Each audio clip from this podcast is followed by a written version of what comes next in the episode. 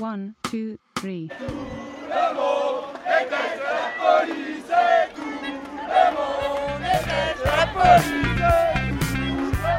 Radio Parleur, le son de toutes les luttes.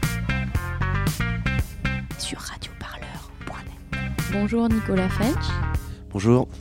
Merci d'être avec nous. Pour rappel, vous êtes l'auteur de Radicalisation Express du gaullisme au Black Bloc, paru aux éditions Divergence en septembre dernier. Vous y racontez notamment l'événement qui a déclenché l'écriture du livre, une condamnation à 5 ans de prison liée à votre implication dans l'affaire dite euh, du quai de Valmy ou de la voiture de police brûlée en mai 2016. C'était en plein mouvement contre la loi travail et aujourd'hui plusieurs centaines de gilets jaunes font, comme ça a été le cas pour vous, l'objet de poursuites judiciaires pour différents actes euh, commis lors de manifestations. Comment est-ce que vous, justement, euh, vous en êtes arrivé là? Alors, si je dois revenir, il faut que je, je sois un peu obligé de parler du tout début de l'affaire parce qu'elle est importante. Euh, moi, je vais euh, sur la manif, sur la, première manif sur le travail qui est en fin avril, sur une manif et euh, pour, faire, pour faire court, je découvre un peu la violence de la police. J'allais dire la, la, la violence qu'a découverte une bonne partie des gilets jaunes ces, dernières semaines. voilà, et c'est ce, ce, ce, moment qui est charnière, qui est le moment clé de toute l'affaire. S'il a pas, si je découvre pas en manif la violence de la police, tout ce qui suit ne, serait jamais arrivé. Et voilà, et pour faire court, je, rejoins assez rapidement le Black Bloc. Euh, et puis il y a ce 18 mai, je crois, 2016, où il y a euh, ces policiers euh, qui font une manifestation euh, contre la haine anti-flic. Et je trouve ça particulièrement odieux, étant donné le, nombre de blessés que j'ai pu voir en manifestation de la part de la police. voilà, donc je trouve ça extrêmement déplacé, si ce n'est même presque pervers, quoi, de dire, voilà, on est... pense qu'on là, à ce moment-là, on est plus dans un jeu de communication de la police, de dire ah il y a une haine contre nous, alors qu'en fait euh, la haine elle est plutôt de la police contre les manifestants. Donc euh, voilà et euh, bon après j'ai pas nécessairement besoin d'expliquer dans le détail ce qui s'est passé puisque je pense que les images ont suffisamment tourné. mais voilà il y a, cette, cette attaque de comme on l'a appelé cette attaque de, la voiture de police qui se fait et après voilà le, le, le l'excessive médiatisation de, ces images. Euh, et euh, toute l'affaire judiciaire qui s'en est suivie. Donc vous, suite à ça, vous avez, vous avez été tout de suite euh, donc, condamné à 5 ans, c'est ça, de prison, avec 2 ans, deux ans avec sursis? Alors j'ai été condamné à 5 ans de prison ferme, de 2 ans et demi de sursis et 2 ans et demi de prison ferme. Pour rentrer dans les détails, j'ai fait 13 mois de prison ferme à Fresnes et 3 mois sous bracelet. voilà. Alors je sais que ça, les gens peuvent être choqués, enfin peut-être pas euh, les gens qui vous écoutent, mais euh, d'autres personnes euh, dans un autre camp politique peuvent être choqués sur le fait qu'on puisse prendre deux ans et demi de prison ferme, ne faire que 13 mois réels de prison ferme. Mais voilà, il y, a tout un. C'est compliqué à expliquer, mais il y, a, des remises de peine, il y a des remises de peine supplémentaires, il y a tout un, tas de choses qui font que c'est normal de faire 13 mois sur deux ans et demi de prison ferme. Il est évident que dans l'affaire du Tiet Valmy, ils n'ont. C'est pas, c'est pas nous qu'ils ont condamné en fait. Ils ont condamné les images. C'est plus ça.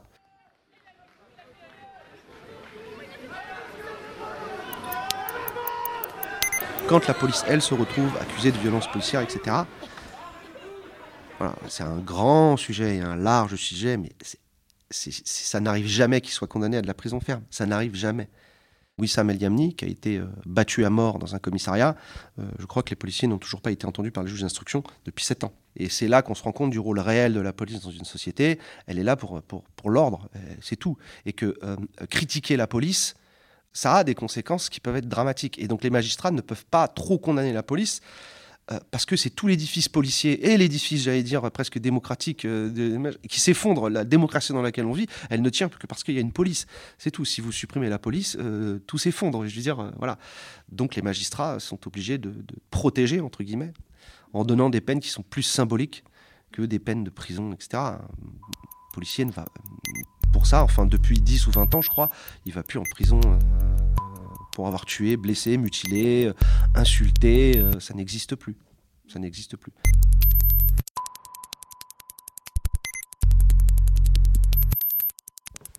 On le voit aujourd'hui euh, avec ce mouvement des Gilets jaunes. Je pense qu'il y a énormément de Gilets jaunes qui se sont retrouvés dans une situation qui était finalement assez, assez identique à la mienne et qui ont découvert euh, lors de manifestations la violence de la police. Ils avaient une vision de la police qui était la même que moi avant, je suppose, euh, qui était une vision, j'allais dire, euh, ni idyllique euh, ni catastrophique, mais une vision assez classique en disant bon bah les policiers oui ils arrêtent les voleurs, euh, voilà le, truc classique euh, machin. Et, je pense qu'en manifestation il y a une prise de conscience de la violence de la police et qu'en fait ils se rendent compte que la police est plus là pour protéger l'État et là en l'occurrence plus là pour protéger Macron que pour protéger la population. Et donc tout change à ce moment-là, tout change. Donc, euh, j'ai- dans ce mouvement des Gilets jaunes, j'ai trouvé, euh, j'ai trouvé des analogies avec un petit peu mon histoire. Euh, voilà, pour avoir vu un certain nombre de vidéos qui m'ont assez fait rigoler, on voit des manifestants Gilets jaunes, je crois que c'était la manifestation du 24 novembre. On voit des manifestants qui, scandent euh, euh, la police avec nous, la police avec nous. Ils se prennent des gaz lacrymaux, euh, des quelques coups de matraque, et euh, cinq minutes après, mais vraiment, on le voit, cinq, minutes, cinq ou dix minutes après, on les voit, bande de bâtards. Enfin, c'est des insultes qui pleuvent sur la police. Voilà, j'allais dire, il y a, y a- cette analogie avec mon livre, parce que moi, ça a été un peu ça aussi. C'était cette vision un peu idyllique, et puis euh, confronté à la réalité, un basculement total.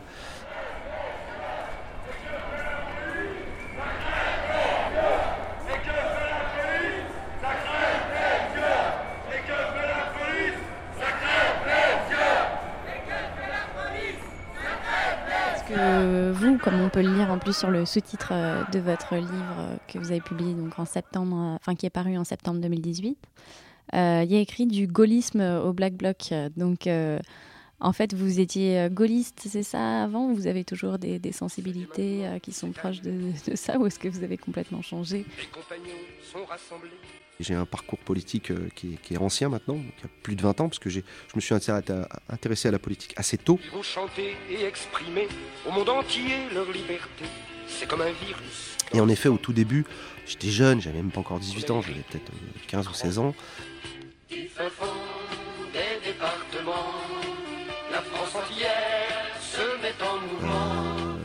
En effet, euh, il y avait la, la- figure, euh, euh, voilà, la figure de De Gaulle, machin, 5ème République, etc. etc.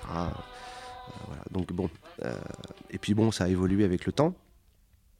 Donc en effet, j'ai été militant RPR pas longtemps. Je me suis rapidement, rapidement rendu compte que les gens avec qui j'étais ne me ressemblaient absolument pas et que moi j'avais des problèmes, il fallait que je travaille, il fallait que je gagne de l'argent et eux n'avaient pas ces problèmes-là. C'était pour la plupart, il faut, le dire très clairement, pour la plupart euh, des enfants de bourgeois et qui n'avaient pas de problème pour se loger, pour se nourrir, euh, voilà, qui faisaient des études, qui avaient déjà leur appartement alors qu'ils n'avaient même pas encore 18 ans. Enfin bon, voilà, c'était un peu. Donc voilà. Moi il fallait que je travaille, donc je suis parti travailler, donc j'ai travaillé assez tôt. Et puis euh, voilà, j'ai- beaucoup travaillé et jusqu'à arriver des postes de consultant en informatique, etc., où je gagnais bien ma vie, etc. Et en fait, ma, ma, ma, mon spectre politique a, complètement changé lorsque j'ai travaillé, en fait. Notamment dans les sociétés de consulting, en informatique, etc. Où là, j'ai vu le, le- le- capitalisme et le, le néolibéralisme ou l'ultralibéralisme, je ne sais pas comment bien le nommer, euh, voilà, qui s'est abattu euh, sur, ces, sur ces sociétés et qui, je pense, abat sur toutes les, sphères de la société maintenant, en tous les cas, au moins les sphères économiques, voire plus. Euh, et euh, j'ai eu un basculement plus, mm, assez lent vers la gauche, et notamment euh, Jean-Luc Mélenchon, donc à l'époque du parti de gauche. Euh, voilà, donc j'ai basculé quelque part, euh, si on, sur les 20, der- les, ouais, les, les 20-25 dernières années, je suis parti du gaullisme et j'ai atterri euh, chez Jean-Luc Mélenchon, grosso modo. Maintenant, je suis même plus chez Jean-Luc Mélenchon, j'allais dire, on peut clairement me classer, pour utiliser le récit médiatique, à l'ultra-gauche, pour faire simple. Donc après, finalement, vous avez, vous avez fait un entretien avec l'AFP, c'est ça? Au sujet aussi de votre livre et de votre expérience en prison. Et qu'est-ce qui s'est passé euh, après cet entretien? Le parquet a fait appel à votre euh, remise en liberté conditionnelle. Est-ce que vous pouvez nous, nous raconter un peu ce qui s'est passé? Je devais passer devant le juge d'application des peines pour, pour euh, définir qu'est-ce qu'allait être le reste de ma peine. Puisque j'ai pris deux ans et demi et que donc 13 mois plus 3 mois, euh, ça fait 16 mois et il reste, euh, il reste quelques, quelques mois à, faire. Euh, voilà. Et je dépends du parquet de Bobigny. Voilà. Et comme beaucoup le savent, enfin en tous les cas ceux qui savent, c'est une carte parquet de Bobigny une catastrophe de voilà à partir du moment où on a concentré une énorme partie des policiers sur le 93 et pas notamment dans les dans les dans les dans le 92 par exemple où il y a des, des, cols blancs comme on dit machin voilà donc j'ai attendu un an presque un an euh, que de passer devant le juge d'application des peines donc voilà je suis passé devant le juge d'application des peines avec un avocat nanani Euh, quelques semaines après la juge euh, d'application des peines me dit bah écoutez voilà pour moi, vous êtes en liberté conditionnelle. Et je me souviens que j'étais dans son bureau et je lui dis, je dis oui, de toute façon, le parquet va faire appel. Parce que dans l'affaire du quai de Valmy, en tous les cas, en ce qui me concerne, quel que soit ce qu'on dit, quel que soit ce qu'on fait, le procureur va faire appel. C'est des affaires politiques et je soupçonne les, les, les, les procureurs, quelque part, de se faire, euh, euh, de se faire un peu leur propre pub. euh, en faisant sur des, des- des sujets politiques, machin, de faire systématiquement appel, etc. etc. Voilà, je sais pas, ça, ça les met en avant. voilà. Je me souviens d'un appel à- quand je suis sorti en prison où le procureur il a, il a plaidé pendant 30 minutes. 30 minutes de plaidoirie euh, pour dire qu'il fallait pas me libérer, qu'on fomentait euh, presque des attentats en se réunissant sur Twitter de manière anonyme, enfin un truc complètement délirant.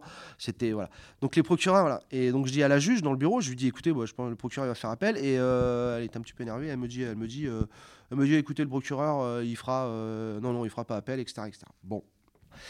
Et euh, donc j'ai attendu un petit peu. Et puis voilà, il y a eu un certain nombre d'interviews et j'ai fait un- une interview pour l'AFP.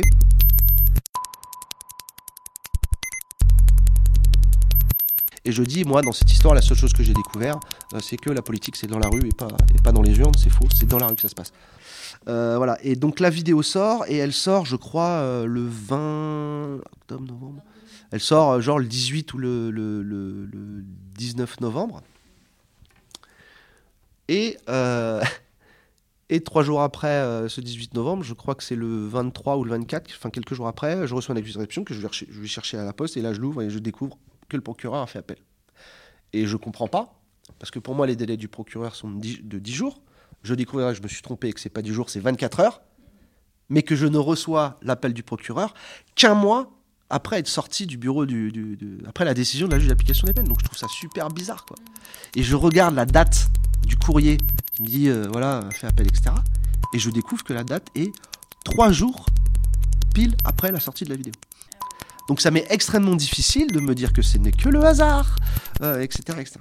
Donc euh, il y a eu le, le- le- le- le- le procès. euh, alors ce que je ne savais pas, c'est que les, les procès en appel pour l'application des peines étaient à huis clos. Donc il y a plein de gens euh, qui sont venus me soutenir, qui n'ont pas pu participer au procès parce que c'était à huis clos, ce que je ne savais pas.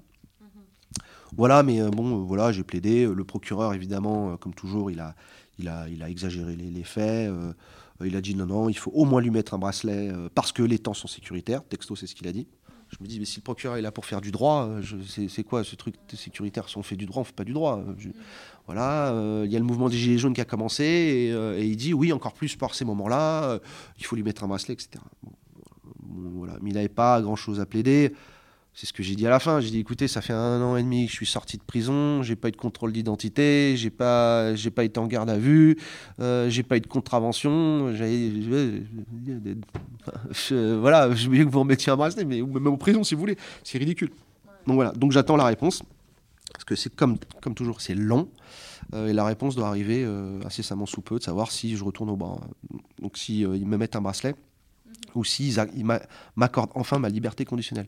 Et euh, j'avais lu quelque part aussi que la, que la juge vous avait fait une remarque sur ce que vous aviez dit sur Twitter. Je m'explique, ouais. En fait, donc euh, quand je reçois l'accusé réception, etc., que je regarde les dates, etc., et que je vois que le procureur a fait appel, je me dis oui, mais euh, c'est- étrange. Il faut que j'aille chercher le jugement original au greffe du tribunal pour bien vérifier que le juge de la que c'est fait dans les règles quelque part. hein. Euh, et donc je vais au greffe du tribunal et euh, le greffe du tribunal pour l'application des peines, il est juste à côté du bureau de, de- la juge d'application des peines qui m'a jugé. Et il n'y a personne dans le couloir, etc. Donc euh, son, la porte de son bureau est ouverte. Donc je dis, qu'est-ce que vous faites là Hein, hein Je lui dis, bah, je vais chercher le, la- votre décision pour vérifier que le, procureur a fait appel. Oui, oui, le procureur a fait appel, etc., etc. Et là, elle me dit, elle me dit, Monsieur Fench, euh, les juges, ils ont accès à Twitter. Faites attention à ce que vous dites sur Twitter. Bah, moi, j'ai rien dit sur Twitter. C'est bon, elle, m'a un peu mal interprété les trucs. C'est l'AFP qui a publié, je crois, la vidéo ou l'article sur son compte Twitter et, voilà. Euh, Mais voilà, mais ça en dit. Vous voyez, c'est- toujours la même chose. C'est que c'est comme la police. C'est comme la police. Il y a ce qu'on croit de la justice et il y a la réalité. Et c'est deux choses différentes. Ils ne font pas que du droit. Ils font de l'ordre. Ils sont comme la police. On vous dit pas que c'est à cause de ça, mais par exemple, on fait appel sous d'autres arguments bidons, etc. Alors qu'en fait, la vraie raison, c'est que voilà, c'est que oui, j'ai écrit un livre, que je dis ma réalité, euh, elle est ce qu'elle est, et que ça leur fait pas plaisir, mais que euh, je suis navré, mais c'est celle-là, quoi. Il y en a pas d'autre. Et justement, quelle a été votre plus grande euh, désillusion face aux institutions de la justice? Je pensais que les magistrats avaient plus d'humanité. Il y en a qui en ont. Je pense qu'ils sont très rares. Il y en a peu. Et moi, j'ai vu trop d'horreurs, en prison notamment. Euh, j'ai vu trop de familles brisées. J'ai vu des gens qui sont suicidés. Et quand je vois les magistrats, en sachant que ce sont eux qui ont pris ces décisions-là, et qu'ils ont une part de responsabilité énorme là-dedans, je ne peux pas euh, les regarder en disant ah oui c'est des gens comme les autres. Non, ce ne sont pas des gens comme les autres. Et je pense euh, ce sont des gens qui font du mal. Voilà, il faudrait définir ce qu'est le bien et le mal, mais enfin bon, pour moi ce sont des gens qui font du mal et c'est là où c'est extrêmement c'est pervers euh, pour une partie. Euh, c'est que je pense qu'ils se réfugient à un code pénal.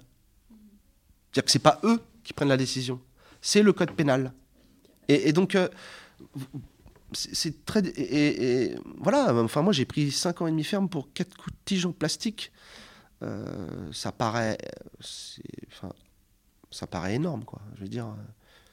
Euh, Mais bon, voilà. Non, j'ai vraiment pas une bonne image des magistrats. J'allais presque dire que je préfère. euh, Ça va peut-être en choquer plus d'un. je préfère presque les, plus les policiers que les magistrats. Moi, ce qui m'a choqué, c'est écrit dans le livre. euh, ça, peut paraître euh, ridicule. Mais quand on le vit, c'est pas ridicule. C'est important. La première juge d'instruction que j'ai vue à la sortie de ma garde à vue, elle m'a pas dit bonjour, ni au revoir. Donc di- direct, ça vous donne le ton. C'est-à-dire pourquoi vous dites bonjour et au revoir à quelqu'un? C'est parce que vous le considérez quelque part un petit peu comme votre égal. Vous dites, je, lui, dois bien ça. Et lui répond aussi bonjour. Donc quand vous dites pas bonjour et au revoir à quelqu'un, symboliquement, ça veut dire que déjà vous ne, le mettez pas à, votre égal. Il est inférieur. Voilà. Donc ça, c'était la juge d'instruction. Et la juge des libertés de la détention, une heure après, elle fera strictement la même chose. Et pire que ça, ça, ça me restera toute ma vie. dans- Elle m'envoie en prison, elle lit un texte, elle ne m'a pas jeté un regard. Est-ce que justement, vous, à ce moment-là, vous avez eu l'impression que votre vie, allait vraiment basculer, ou vous ne le réalisiez pas, ou est-ce que vous vous sentiez brisé d'un coup ou- ce qui a été le basculement euh, fondamental, euh, c'est que je me dis bon, ok, cette histoire va passer, je vais faire ma peine, on va se faire juger, euh, je vais ressortir, je vais reprendre ma vie. Voilà. Et ce qui me fait par-dessus tout, ce qui m'inquiète par-dessus tout, c'est que mon nom total apparaisse dans la presse. S'il n'y avait pas eu ce petit événement, c'est-à-dire que si nos noms, enfin en tous les cas le mien, n'avaient pas été euh, livrés à la presse, s'ils avaient été, euh, voilà, si notre anonymat entre guillemets avait été respecté, il n'y aurait pas eu le livre et je ne serais pas là. Euh, voilà, c'est quelque part à un moment, voilà, on se dit bon, euh, il n'y a plus rien à perdre maintenant. Voilà. Et donc ma vie, oui, elle a beaucoup changé. Donc j'ai un problème, c'est que je suis, toujours des, donc j'attends la, toujours des difficultés à retrouver un boulot. C'est un peu compliqué, mais je pense que je vais y arriver à un moment, c'est évident. Donc voilà, donc tant que j'ai cette décision de savoir est-ce que j'ai un bracelet, est-ce que je retourne en prison, euh, est-ce que je suis en liberté conditionnelle, hein, etc., c'est très compliqué de retrouver un travail. Donc si vous voulez, c'est ça aussi le paradoxe de, machin, c'est qu'on on- on me dit, euh, monsieur, pour avoir votre liberté conditionnelle, il faut vous insérer. Sauf qu'à chaque fois, il y a un appel du procureur qui m'empêche de m'insérer, parce que voilà, donc c'est un espèce de serpent qui se mord la queue, etc. Je crois que la prison, je pourrais en parler euh, des heures. Le, ouais, le terme, c'est celui-là. Déshumanisé, totalement déshumanisé. On n'est rien. On n'est rien. Tous, on existe parce qu'on a des activités, parce qu'on a des amis, euh, parce qu'on se lève, on sort, on fait des courses, enfin, tous ces petits trucs cons. En prison, il n'y a pas tout ça. Vous êtes soumis au système, euh, donc vous n'êtes rien. Et donc c'est pour ça que je, c'est, ça fait partie pareil des hypocrisies totales de- du système euh, judiciaire. C'est de dire ah oui la prison ça c'est, fait pour se réinsérer etc. C'est totalement faux. C'est totalement faux. Si ces mots de réinsertion, on l'a mis dans le code pénal ou le code de procédure pénale, c'est uniquement parce que ça conforte la bonne société, qu'on respecte les droits de l'homme, etc. Mais ce ne sont que des mots, ça n'a rien à voir avec la réalité.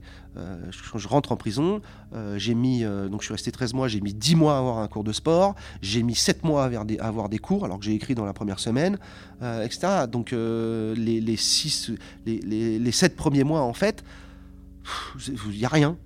Il n'y a rien. Voilà, votre, votre vie, c'est euh, vous vous levez quand on vous a demandé de vous lever, euh, vous allez en promenade quand on vous a euh, ouvert la porte pour que vous puissiez aller en promenade, vous allez à la douche quand on, on, vous a dit qu'il fallait aller à la douche, vous mangez quand on vous a dit de manger, vous allez au parloir quand on vous a dit d'aller au parloir, et, voilà, et c'est que ça la vie.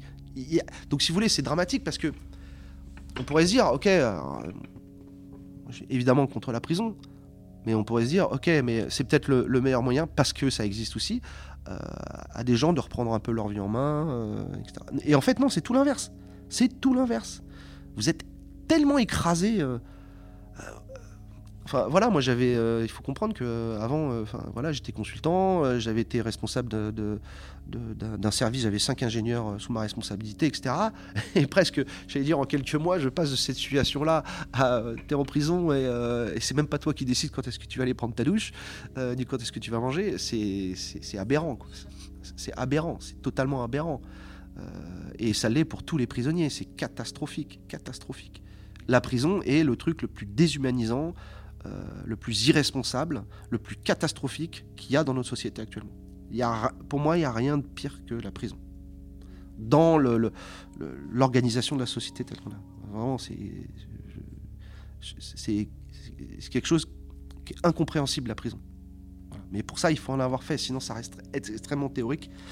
Mais euh, voilà, pour, pour étendre, suis pas un abolitionniste, parce que je sais qu'il y a des gens qui veulent abolir la prison de manière totale. Euh, je pense qu'il y a, alors, quelques personnes qui, doivent être, qui doivent rester euh, enfermées. Ça ne veut pas nécessairement dire en prison dans les conditions d'aujourd'hui. hein. Euh, mais euh, je pense que par exemple les tueurs en série, violeurs en série, enfin, on est obligé au moins de les mettre dans un endroit clos. Ça ne veut pas nécessairement dire les enfermer, mais voilà. Mais à part ça, tous les autres, c'est inutile. C'est inutile. Et je pense que ça ne provoque que de la rancœur et de la, colère, euh, de la haine pour certains euh, euh, par rapport à la société. Et que, en fait, j'en suis arrivé à me dire, mais en fait, la prison, c'est pour, c'est pour rassurer les magistrats, pour se dire qu'ils servent à quelque chose. Voilà. Et je pense qu'on ne. quand on condamne quelqu'un, on ne le condamne pas lui, en fait. Ce qu'on fait, c'est qu'on donne un exemple aux autres. Le, le- le rôle réel de la prison, c'est celui-là. C'est de dire aux autres attention, vous allez aller en prison. Mais c'est pas, pas lui qu'on condamne en fait.